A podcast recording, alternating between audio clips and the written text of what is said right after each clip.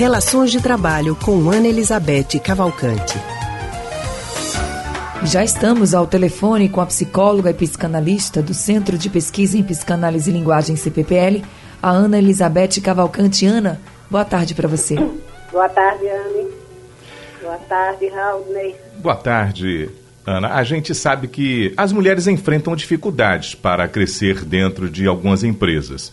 O número de mulheres em cargos de chefia caiu de 40% para 38% nos últimos anos. Por causa disso, algumas mulheres assumem um comportamento mais masculino depois de serem promovidas. Para as profissionais, Ana, essa é a melhor forma de crescer dentro das empresas, minimizando as diferenças entre homens e mulheres? Claro que não, né, Ana? Essa questão da mulher do, do, mundo do trabalho é uma questão extremamente importante. Eu acho que essa pergunta eu estava até esperando há algum tempo, dado a, a importância que tem essa discussão, né? Porque você veja, esse tratamento diferente né, que se dá à mulher, desvalorizando, é que resulta nisso que vocês falaram, que é justamente muitas vezes ocupar cargos de menor importância ou mesmo ganhar menos ocupando a mesma função e com a mesma competência que os homens. Isso é uma coisa absolutamente inadmissível, né? que deve ser encarado de frente e com bastante veemência. É, por coincidência, hoje saiu no JC, não sei se vocês tiveram é, acesso, né? uma pesquisa da SP Global que mostra uns números bem interessantes. É, o primeiro é o seguinte, eles dizem assim, que 20, é, é, as ações de empresas cujo, é, cujas mulheres ocupam o cargo de diretor executivo é, aumentou 20% a mais em relação àquelas em que esses cargos são ocupados por homens. Um dado interessante. Né?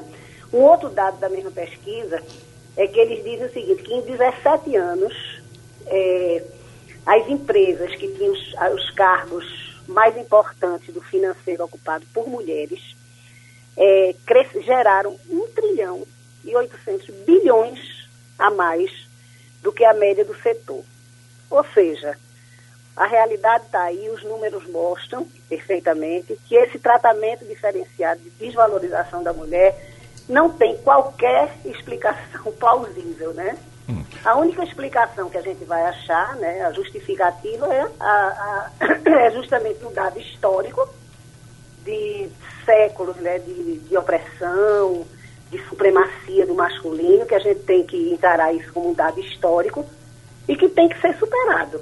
Ô, então é um dado, sim. Então os funcionários e funcionárias parecem que dentro desse dado histórico e esse certo preconceito, entre aspas, e desconfiança de ter uma chefe mulher, existe isso? É identificado? Claro, claro. E isso daí é reforçado muitas vezes pelas próprias organizações, entendeu, Raul? Então por isso que é importante essa conversa. Porque são, é, as organizações, elas têm a obrigação de enfrentarem isso e de, né, é, de rejeitarem essa prática.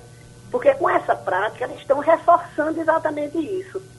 E perdem todos, porque não só são as mulheres que perdem, os homens também perdem, né? Porque veja o absurdo.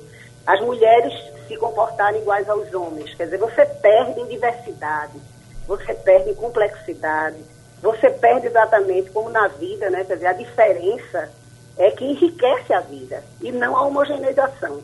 Então, eu acho que esse assunto é um assunto que precisa, é um assunto de todos, não é um assunto só das mulheres, né? Anne, que está aí, que deve concordar comigo, esse Demais. é um assunto de homens e mulheres, né?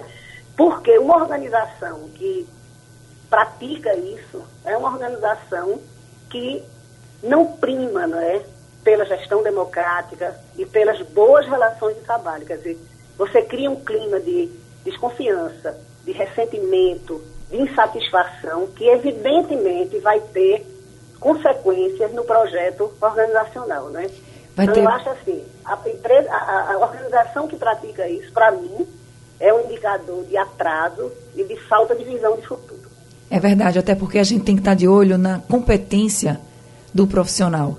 E no claro. modo como esse profissional é, a gente tem que respeitar acima de tudo. E às vezes, Ana, como você estava falando, essa questão da chefia, se a organização ela não olha para esse lado, acaba que a mulher, se no caso for um desrespeito à mulher, a mulher em outros cargos, até que não seja de chefia, começa a ser desrespeitada por um colega somente porque é mulher e ele já acha que ele é superior, Exatamente. porque ele é homem, porque ele tem um pouco mais tempo de, é. não sei, de profissional, né, dentro Exato. da empresa, enfim. Então a gente precisa realmente ver o todo para que as consequências não sejam ainda maiores. Maiores, exatamente. Concordo plenamente. Ana, muito obrigada, viu? Por conversar com a gente, você sempre trazendo uma luz aqui para as relações de trabalho. Até a próxima, então. Até a próxima. A gente acabou de conversar com a psicóloga e psicanalista Ana Elizabeth Cavalcante, do Centro de Pesquisa em Psicanálise e Linguagem, CPPL.